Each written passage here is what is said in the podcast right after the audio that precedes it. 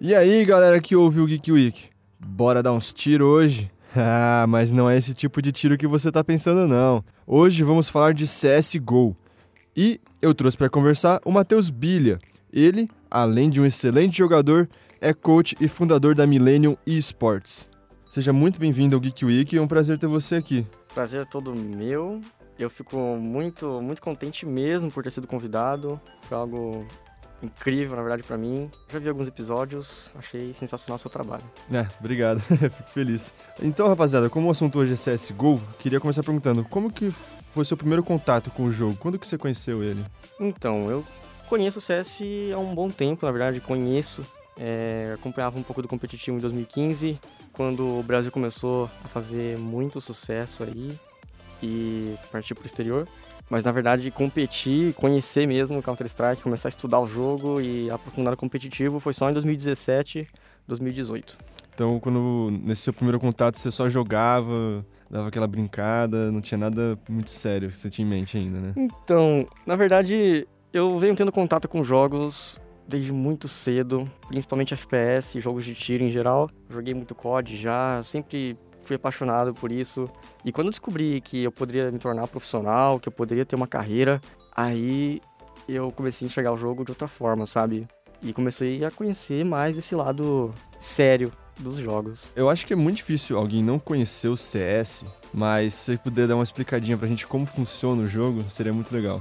Para você que não conhece Counter-Strike, CS, CSGO, aí o mais recente, Counter-Strike Global Offensive, é um jogo onde você da sua casa joga no seu PC contra outros jogadores online. É um jogo de FPS, do gênero FPS, então é em primeira pessoa, de tiro, e é um jogo muito tático que exige muita comunicação. Eu sou uma pessoa que eu não jogo muito CS. Na verdade, eu acho que eu joguei o 1.6. Não sei se você já chegou a jogar esse. Já cheguei a jogar. Essa versão. Só que não na época que lançou, né? Naquela época eu não jogava CS. É.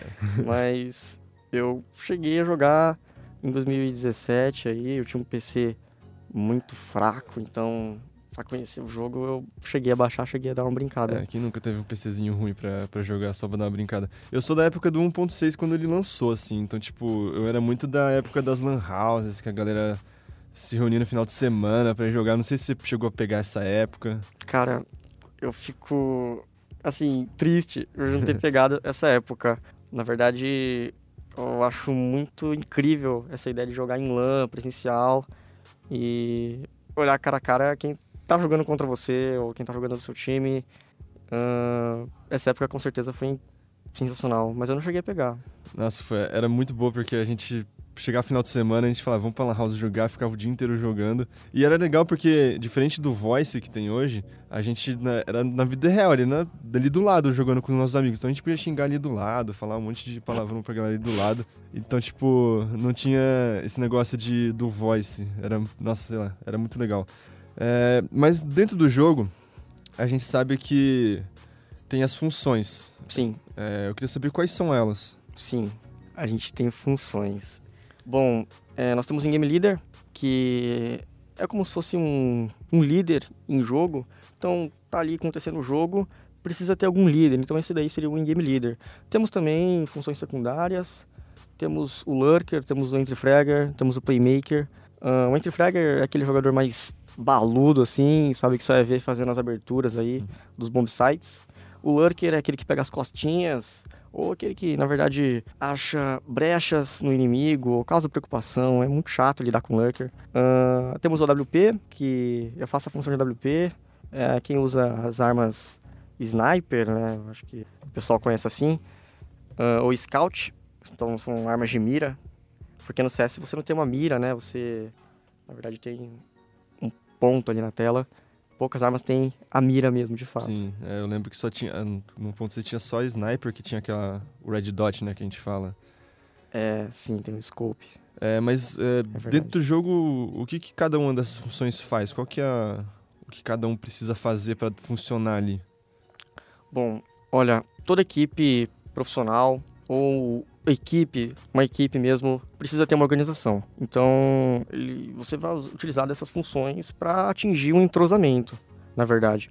Uh, o CS não tem como você escolher uma classe para jogar como outros jogos. Então não tem como você falar, pô, eu sou sniper, eu só vou jogar de sniper. Não é assim que funciona. No CS você precisa ser um jogador completo, né? Então, na verdade, todo mundo tem que saber fazer tudo. Todas as funções. Só que na equipe você vai perceber que cada um tem uma linha de raciocínio e seguindo essa linha de raciocínio em jogo, ele vai ter uma facilidade com certa função.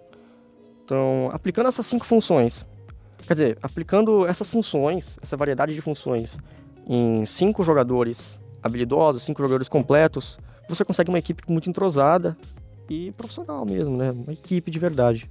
É, então a, a questão que nem você falou da, das armas, as armas influenciam no, nessa, Sim, no poder na posição que você vai ter dentro do jogo?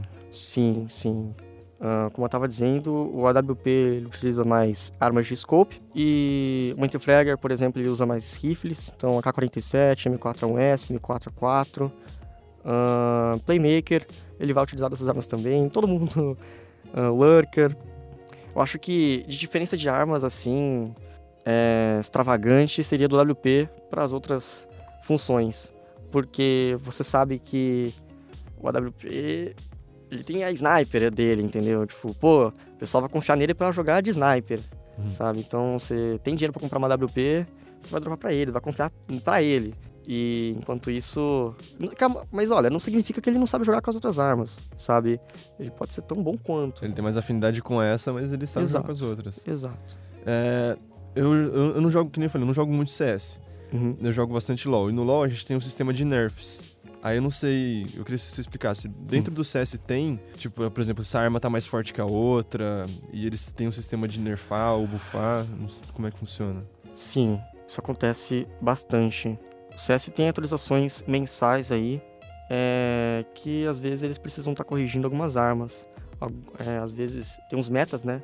Que é uhum. é tipo os padrões que as equipes competitivas de alto nível usam. E esses são os metas. Então, se existe alguma arma que está muito forte, que está muito superior às outras armas, está ganhando os rounds para as equipes, é, a Valve ela toma uma iniciativa aí para fazer um, ner um nerf, né? É, as famosas armas arma. roubadas, né? Exatamente. Dá um tiro e mata todo mundo. é muito roubado, cara. É, mas o, esse sistema de balanceamento, eu vou fazer uma pergunta, eu acho que já meio sabendo a resposta, ele é justo? Tipo, você acha que é justo esse balanceamento? Bom, é, teve, teve épocas aí que não foi nada justo, mas a Valve, ela não, ela não deixa os jogadores na mão, sabe? Eles podem demorar um pouquinho, mas eles resolvem. Eles vão resolver. Isso eu acho muito. Já joguei diversos FPS e eu sei que é uma empresa que não presta atenção nos jogadores, sabe, nas armas, nisso, e acaba deixando o jogo de qualquer jeito. Então, ter um cenário com armas que são equilibradas é muito bom, cara, sabe? Hoje em dia a gente percebe que a gente tem ali um, um pequeno déficit aí Hoje em dia eu vejo que está um pouquinho desequilibrado, na minha opinião. Eu percebo que está um pouquinho só desequilibrado. Legal. Eu citei também do CS 1.6, que tinha também uma variedade de mapas enorme, gigante, assim. Tinha muito mapa. É, eu não sei nesse novo. Nesse novo tem bastante mapa também, porque quando eu vejo o competitivo, acho que eles jogam em um mapa só. Eu não, eu não sei como é que funciona muito bem. Bom, nós temos, temos sim, temos uma variedade grande de mapas competitivos. Uh, bom, nós temos os criadores de mapas aí, como o FM Phone, ele é bem famoso aí por criar mapas de Counter-Strike e a Valve utiliza a criação de, dos mapas dele para o competitivo. Recentemente aí teve a atualização da Cache, que é um mapa antigo aí, veio com CSGO e teve diversas alterações. Mapas do CS 1.6 que tiveram atualizações, mudanças para serem adaptados ao CSGO e hoje em dia é que assim, eles sempre vão mudando, sabe? Também essa, eles vão girando, vão fazendo uma um rodízio de mapas, sabe? Sim. Então hoje a gente vê no total sete mapas aí competitivos, se eu não me engano. Mas e fora do jogo, tem mais mapas? Tem, tem, tem, tem mais mapas. Tem. Só que quem, quem quer se profissionalizar, né? Tem é, que... tem que focar nesses sete mapas competitivos, né? Exato. Fica muito fechado. É, e o sistema de rankings? Dentro do. Que nem. Eu vou citar de novo o LoL. O LoL tem os elos, é, Challenger, Mestre. Como que é no, no CS? Bom, nós temos o ranqueamento da Valve, né? O matchmaking ali da Valve, que você recebe uma patente. Então, você tem ali o Ouro 1, Ouro 2, Ouro 3, até global. E isso aí vem desde 1.6, sempre teve Sempre isso. Ah, mas agora, o que veio a dar mais estrutura ao ranqueamento, deixando o ranqueamento um pouco mais justo, porque, na verdade, os jogadores eles não são limitados aos rankings, pelo menos eu penso dessa forma. Uhum. Porque eu não acho que é um sistema que funciona realmente, sabe? Você não pode julgar ali um, sei lá, um global dizendo que ele realmente joga muito bem. Às vezes seria um global que, na verdade, nem joga tão bem assim, sabe? Ah, mas enfim, então nós, nós temos aí as- uma revolução quanto a isso. Nós temos aí a Gamers Club, que veio trazendo um sistema de levels de 0 a 20, que funciona muito bem, cara. Funciona bem. Ah, não é não é muito raro você encontrar alguém que é level máximo que não joga realmente Que seja um bom jogador. máximo. É. Também temos a Face It. Face It é antiga, temos até 0 a 10. Você paga para jogar na Face It, lá você encontra jogadores mais profissionais, mais interessantes. Ah, também temos a Sportal. A Sportal funciona com um ranqueamento mais ou menos parecido com o da Valve. Eles adicionam patentes, não, são, não é por número, né? Uhum. é patente. Então, você tá ali para veterano, para mestre, pro. E eles tiram recompensas, cara, mensais, dependendo do seu ranking. Legal, incentivar a galera Isso, a jogar e subir o, o elo, melhorar a gameplay, né?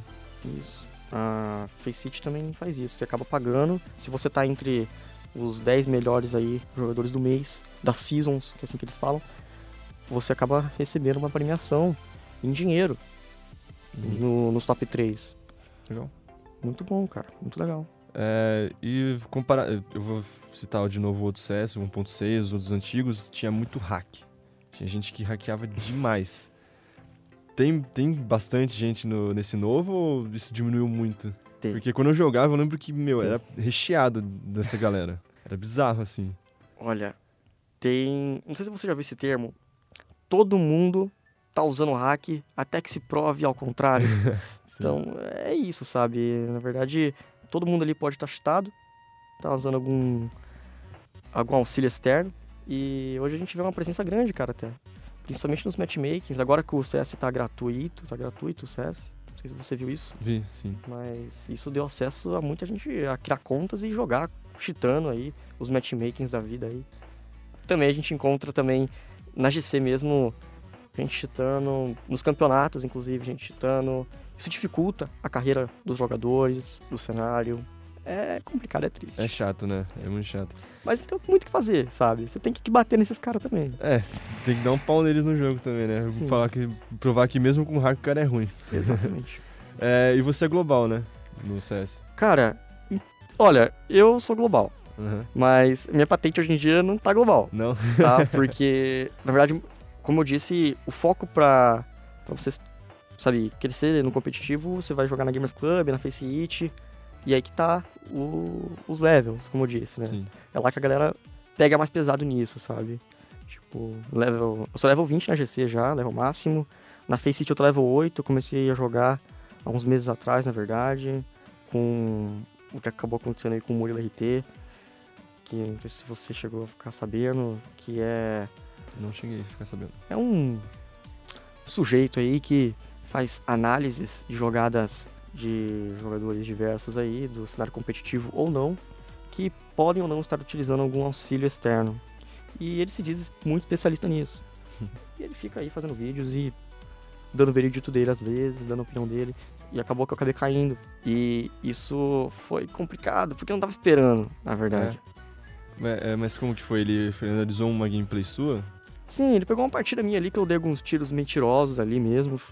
Sim, e ele, sabe, só recebeu o vídeo, alguém, alguém me denunciou ali. É, ele tem lá o olho mecânico dele que sabe que você tá usando hack e foi lá e falou, falou Então, bosta. Ele, ele tem esse olho mecânico aí, cara. E daí ele fez esse vídeo aí de 15 minutinhos, por aí, tentando ver se eu tava cheatado ou não. Acabou que todo mundo vai pensar que eu tô cheatado realmente, que eu tô usando alguma coisa. E que isso acabou sendo um pouco estranho pra mim, porque, porque, sabe, era uma época de campeonato, eu tava jogando a Liga Aberta, eu tava entrando aí de novo no cenário com a minha equipe. E eram dias de treino pesados, eu tava realmente me empenhando. E acabou que deu nisso, sabe? Você tava num dia inspirado, né? É, sim. E acabou que chegou nas mãos do Murilo e agora sou conhecido como Chitadinho. Sério? É. Nossa, que triste, ô galera. Não caiam nessa, por favor. Complicado. Mas esse cara ele tem muitos inscritos, ele é bem famoso? Ah, Que eu não conheço. cara, Acho, assim, ele tem 400 e 400 mil inscritos. É, ele é bem famoso então. Comunidade de competitiva, assim, do cenário amador ali, sabe? Ou que só acompanha o competitivo, normalmente assiste ele. Ah, Então é chato, porque normalmente a galera nem, nem questiona o que vê na internet, né? Só vai escutar o que ele tá falando e vai falar, nossa, é verdade. sim. Então acaba ficando bem chato pra você, né? Exatamente. Ah, uma pena, né? É, exatamente. Mas olha, eu acho que isso é uma fase de todo jogador, de toda carreira. Acho que em algum momento você vai sofrer isso. Sabe? Isso vai acontecer. Então, na verdade, quando isso aconteceu comigo, eu fiquei muito contente, né, cara? Porque, apesar da. Estão te reconhecendo, né? Exatamente. Estão me reconhecendo, estão me dando visibilidade. Isso é muito bom. Fiquei feliz. É, é- é o que eu sempre falo, né? toda publicidade não é negativa. Mesmo negativa é uma publicidade boa. Porque querendo ou não, você vai estar você vai tá sendo falado, a galera vai estar te conhecendo. É verdade. E você faz stream? Cara, ainda não. Eu Não? ainda, na verdade, eu tenho problemas com o meu computador ainda. E acaba que se eu fazer uma stream, não vou ter um desempenho tão legal assim no jogo. O processador não aguenta ainda? Não, o processador não aguenta ainda, cara. Não tem como. É, eu quero fazer stream também, mas ah, meu computador. Ele é bom, mas não pra fazer stream ainda. Entendo. Exatamente, cara. Mas eu pretendo, tá nos meus planos aí, fazer streams aí futuramente. Acho legal.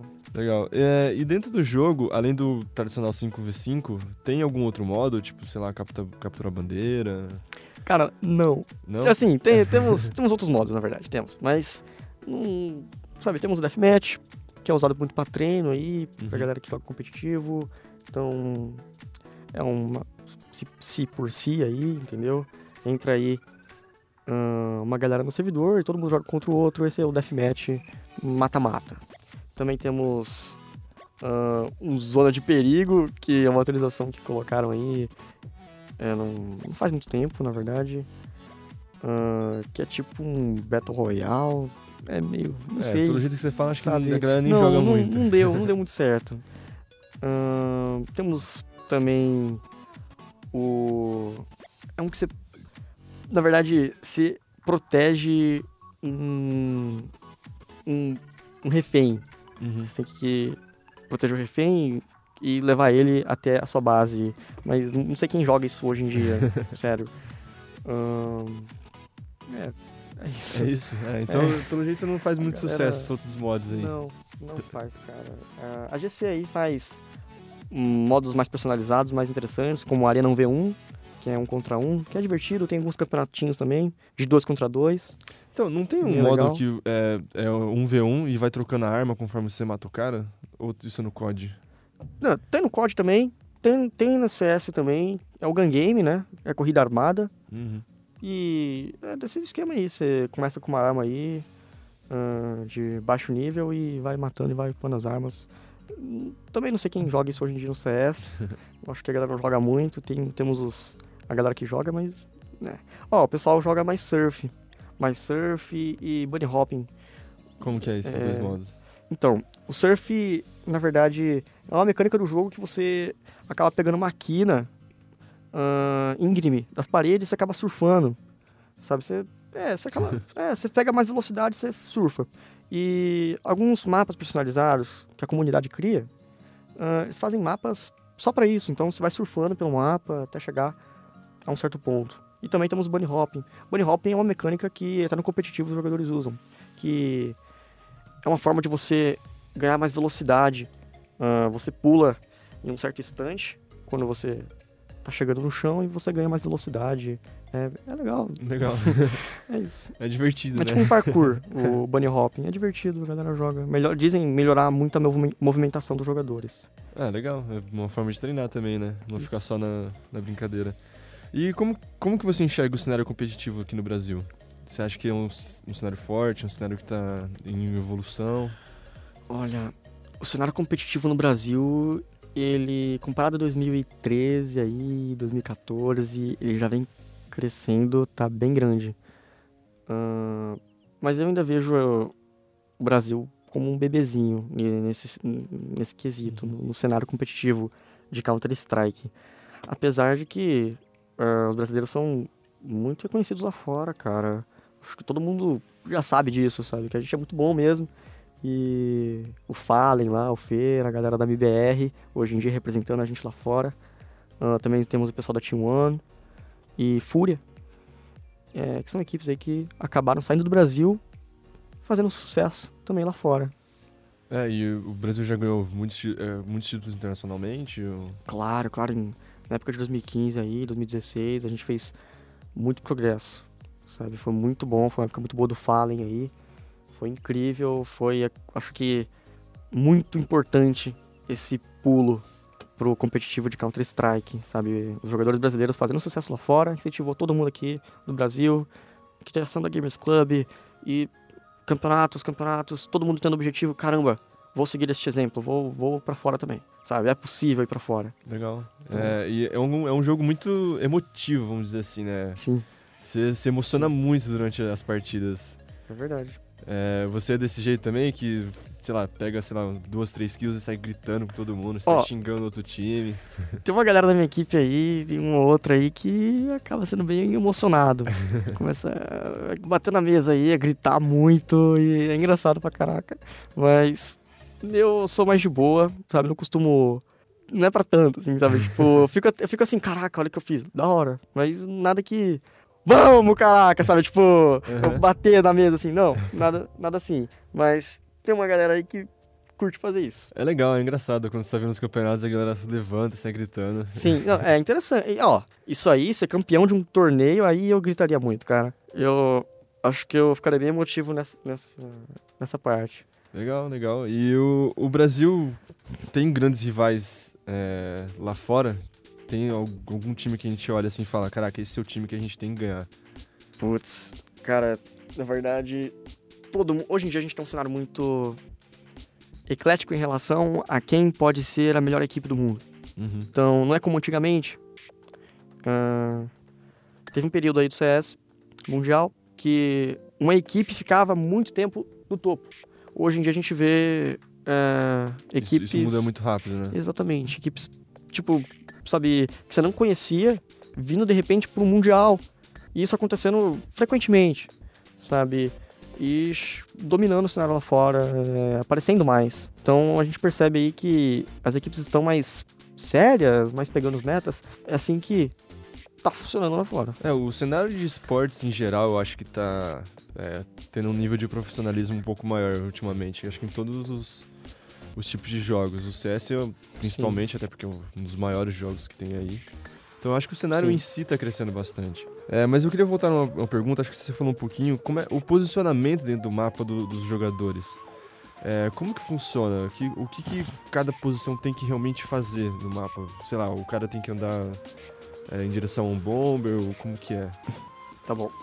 Olha, vamos lá então. Sobre isso, é, bem específico, sabe? Ninguém é limitado a nada do que realmente é dito sobre essas funções, sabe? Então vai depender da genialidade de cada jogador a realizar suas decisões. Mas temos aí o segmento das funções. E... É, é que, é que você falou que era um jogo muito tático, então Sim. eu imagino que tenha uma, uma então, ideia ó, a seguir. Que quando os jogadores estão escolhendo as armas, eles devem definir algum plano de jogo, não é? Claro, claro. Na verdade, cada um sabendo a sua função, se posiciona de acordo com a sua função uh, em certos momentos.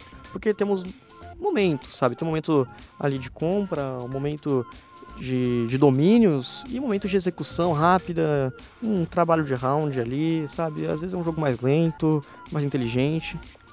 Então, cada função vai se posicionar de acordo com, com o momento, sabe? Uhum. Com o game ele vai estar o tempo inteiro ali conversando com a equipe e vendo ali o minimapa, posicionamento dos jogadores para tomar a decisão pela equipe para tornar as coisas mais lineares ali, Sim. mais certinhas, encaixar os jogadores nas suas posições e também fazer os jogadores entenderem as suas funções na equipe, sabe? Porque isso é muito complexo. É, eu gosto de pensar que funciona como uma banda, que o cara não tem um instrumento, como seriam as, as funções, uhum. e todo mundo tem que, tem que tocar junto sabe? Tem que ter uma harmonia, tem que ter uma... É, tem, o cara tem que ter a habilidade para tocar aquele instrumento, mas tem que estar em harmonia com os outros. Exatamente. Então, isso eu acho que eu vejo um problema muito grande nas equipes de hoje em dia. Sabe, os jogadores eles não entendem muito bem como lidar com o seu parceiro, sabe? Eles não pensam muito pelo outro, sabe? Eles acabam pensando uhum. mais neles. E isso acaba às vezes tornando as equipes mais confusas em certos momentos. Aí você vê equipes dando mais certos porque misturam jogadores, sabe? Eles misturam jogadores que tomam essas decisões individuais e que também tem essa equipe de jogadores que lidam mais um com os outros. Então acaba dando muito certo, sabe? Acaba dando mais certo. Mas é, se você quiser mesmo saber sobre o que cada, cada função faz, é o seguinte. É, nós temos aí o WP, como eu acredito, ele usa Sniper, uhum. arma de mira, Scout, temos ele vai, o WP continuando, ele vai fazer a manutenção do mapa, na verdade, manutenção do jogo, fazendo os picks iniciais ou cobrindo seus aliados. E às vezes temos estilos de jogos, jogos também. Então, dependendo da sua função, cada jogador tem, vai ter um estilo. Então, vou jogar mais agressivo, mais defensivo, vai ser um jogador mais imprevisível ali, sabe? Então, vai depender da agilidade dele.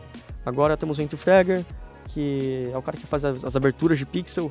Então, ele é, deve ter maestria nisso aí, de aberturas de pixel dos bomb sites.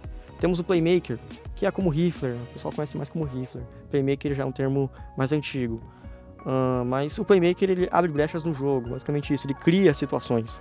Então ele deve entender muito de rotação e como é que ele pode ajudar a equipe dele para causar uma rotação no inimigo, para o capitão perceber isso, para ele, para a equipe toda tomar uma iniciativa uhum. no caminho. E daí temos também o Lurker. O Lurker ele para a rotação dos inimigos. Então, é um cara muito chato de se lidar. Você vai fazer execução no novo site da A, e o Lurker tá ali é, indo pra B. E tá sozinho na B, sabe? E ele vai pegar os inimigos de costa, fazer uma rotação pra A, pra defender o bombo site da A. É, ou às vezes ele para a rotação, como eu havia dito. Então ele tá posicionado num mapa que tem um meio, porque às vezes os mapas não tem meio. Tipo, ou às vezes o meio não, não aparece muito. Mas quando, quando os mapas eles têm este meio, uh, como Mirage, como Inferno, como Cache, Cachê, é, o Lurker acaba entrando mais nessa parte. Também temos funções secundárias, temos o Holder, que é um cara que é especializado em segurar posições. Então, o Holder, na verdade, uh, todo mundo, se tiver o Holder, uh, vai ser, eu acho que um excelente jogador em game, porque ele segura as posições uhum. sabe? Ele é muito bom em trocação. Então ele sabe bem utilizar os utilitários e também trocação. E acho que é isso. Em relação Legal. às funções. Você falou que gosta de jogar mais de é, WP que chama? Sim. Por que, que você gosta de jogar mais nessa função? Cara, na verdade, como eu havia dito, sempre tive muito, muito acesso aos jogos de tiro. E sempre gostei muito da ideia de ser um cara mais fatal, sabe? A ideia de eliminar o inimigo de forma rápida e sabe? É impressionante, eu acho isso muito da hora. Uhum. É muito satisfatório quando você mata o inimigo muito rápido, sabe? Então, às vezes o cara morre e nem sabe o que aconteceu, ou você foi muito rápido e o cara não teve nem chance, sabe? E também causar medo. Sabe? Eu acredito que o WP ele cause medo. É, sabe? É, acho que a galera fica com medo mesmo, um assassino, Sim, né? Exatamente. Vindo do nada de você tomar um tiro. É, os jogadores sabem onde que os AWPs normalmente ficam, sabe? Todos acabam counterando mais os AWPs quando sabe, nos mapas, nas regiões que a WP trabalha, para estar tá fazendo mais abertura de jogo. Uhum. Mas se a WP é muito bom, isso atrapalha demais, cara. Sabe, eles não têm muito o que fazer. Uh, porque o WP tá ou fazendo a manutenção para a equipe, dando cobertura, ou abrindo realmente um, um espaço para o time jogar, sabe? Então, conseguir as primeiras kills ou conseguir kills fundamentais ali para a vitória do round, sabe? É muito, muito legal, cara, essa ideia de, de ser fatal e de causar medo, sabe? É legal, muito né? legal. Jogar na função que você gosta, então, é melhor ainda, né? Sim, cara. Legal. É, e você tem uma organização, né, que é a Millennium Sports. Isso. Seu fundador. Millennium como, Sports. Como que surgiu ela? Na verdade, surgiu um jogo chamado Warface, cara. É um jogo gratuito, cara. Um jogo gratuito, assim, que inclusive a empresa a Level Up tava cagando pro jogo, não tava nem aí. E. É mais um que levou pra tá cagando, né? Exatamente, exatamente, cara. Vai, tá falido o jogo. Sério, não sei nem o que aconteceu com o jogo hoje em dia, mas. Não, sabe, os amigos que jogavam esse jogo não jogam mais, tá tudo lá. É, ainda. quando quando, quando o, o, o criador literalmente caga pro jogo, aí o jogo morre, não tem, não tem o que fazer. É, é triste. Mas aí foi aí que ah, começou. Eu tava lá com um amigo meu e a gente tava conversando, tava rindo. ah, ele fez uma piada lá em relação ao Millennium Falcon e aí a gente resolveu criar um clã baseado no nome da Millennium Falcon, que era Millenniums. E daí, depois disso, eu reuni pessoas na Millenniums. Essas pessoas eu percebi que existia algo a mais, sabe? Na verdade, sobre como as pessoas conhecem umas às outras dentro do jogo, sabe? O quão interessante é isso. Então, muitas pessoas fazem laços muito fortes em, em qualquer jogo, Sim. sabe? Então, se você faz um, um grupo que reúne valores pessoais das pessoas, ah, esse grupo acaba sendo, cara, incrível, sabe? Uma família. Então, às vezes pode ajudar, né? é, sabe? Pode te ajudar em alguns momentos da sua vida e também jogar junto com essas pessoas. Agora, tornar este meio com pessoas com caráter e pessoas que têm interesse no profissional é algo que eu sempre almejei, sabe? Porque quando eu pensei, quando eu descobri que eu podia ser profissional, eu pensei, caraca, então é isso que eu, que eu vou fazer, sabe? Vou reunir pessoas com caráter que tenham um foco profissional. A vontade de crescer, né? Exato. E eu pensei, pô, acho que só as- os grupos, os clãs naquele jogo, ah, só aqueles grupos e- que tinham isso iam conseguir alcançar algo no jogo. Ah, mas é muito difícil a gente encontrar, porque a galera é muito tóxica, você deve saber disso. Sabe? No Brasil, o eSports é muito tóxico. Sim, então ninguém, tipo, não é ninguém, mas uma minoria presta atenção nisso. Uma minoria se preocupa em, em ter um bom comportamento, em li- lidar com os jogadores bem. Então, reunir esses jogadores foi muito bom. Tem jogadores aí de- desde 2013, quando eu conheci o Warface, que estão comigo até hoje, nessa, nesse projeto Uhum. nessa ne- é, uma, é um projeto aspirante a uma empresa, sabe? É uma ideia que eu quero levar pra frente, assim. Ahn, então, reunir designers, eu já fiz essa área de design também, ahn, cuidei das mídias, cuidei dos jogadores, assim, vamos assim dizer, sabe? Tipo, lidar com tudo isso foi um grande desafio pra mim, também pra eles, porque eu acho que lutar contra uma comunidade tóxica sempre foi um grande desafio. É, pra, é uma barreira grande pra quem tá querendo crescer nesse, nesse meio profissional. Exatamente. É, e qual é a parte mais difícil de criar essa organização? Você falou vários pontos aí, mas qual que é a mais difícil na sua opinião? Cara, o mais difícil. O mais difícil é você lidar com as suas frustrações. Pelo menos pra mim, sempre foi muito difícil isso. Ahn, você tá lá, como você prioriza os laços, como você prioriza o caráter, você acaba criando um vínculo. Se essa pessoa te desaponta, ou se alguma situação te não é legal, você fica desapontado, fica, caraca, cara, como é que esse cara tava aqui junto com essa galera? Uhum. sabe? Por que, que ele que ele tá tendo esse comportamento e tá aqui, sabe? Ele não devia estar aqui. Não devia. E isso acontece. Isso acontece, isso vai acontecer. Porque o pessoal, eles usam máscaras, né? As pessoas usam máscaras. Principalmente, Dentro do jogo é uma pessoa, fora é outra.